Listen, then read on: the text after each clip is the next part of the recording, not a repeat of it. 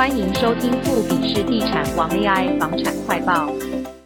欢迎来到 AI 房产快报，我是您的主持人。今天我们将聚焦于台北市的房产市场，探讨近期的价格走势。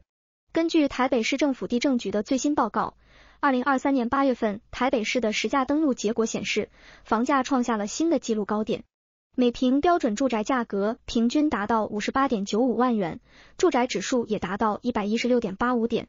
这一数据不仅是史上最高，也反映出市场在政府打房政策的背景下，仍然呈现强劲的增长趋势。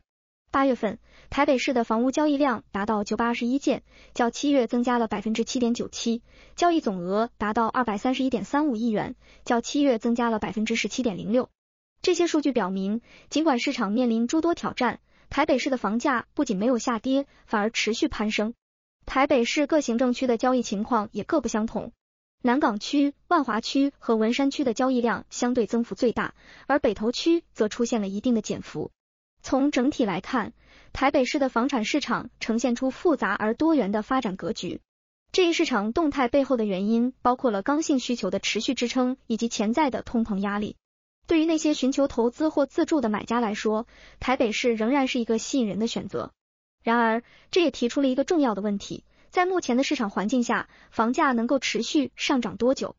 感谢您收听今天的 AI 房产快报。如果您对房产市场的动态感兴趣，请继续关注我们的节目，别忘了分享和订阅，以便获取更多及时的房产资讯。下次节目再见。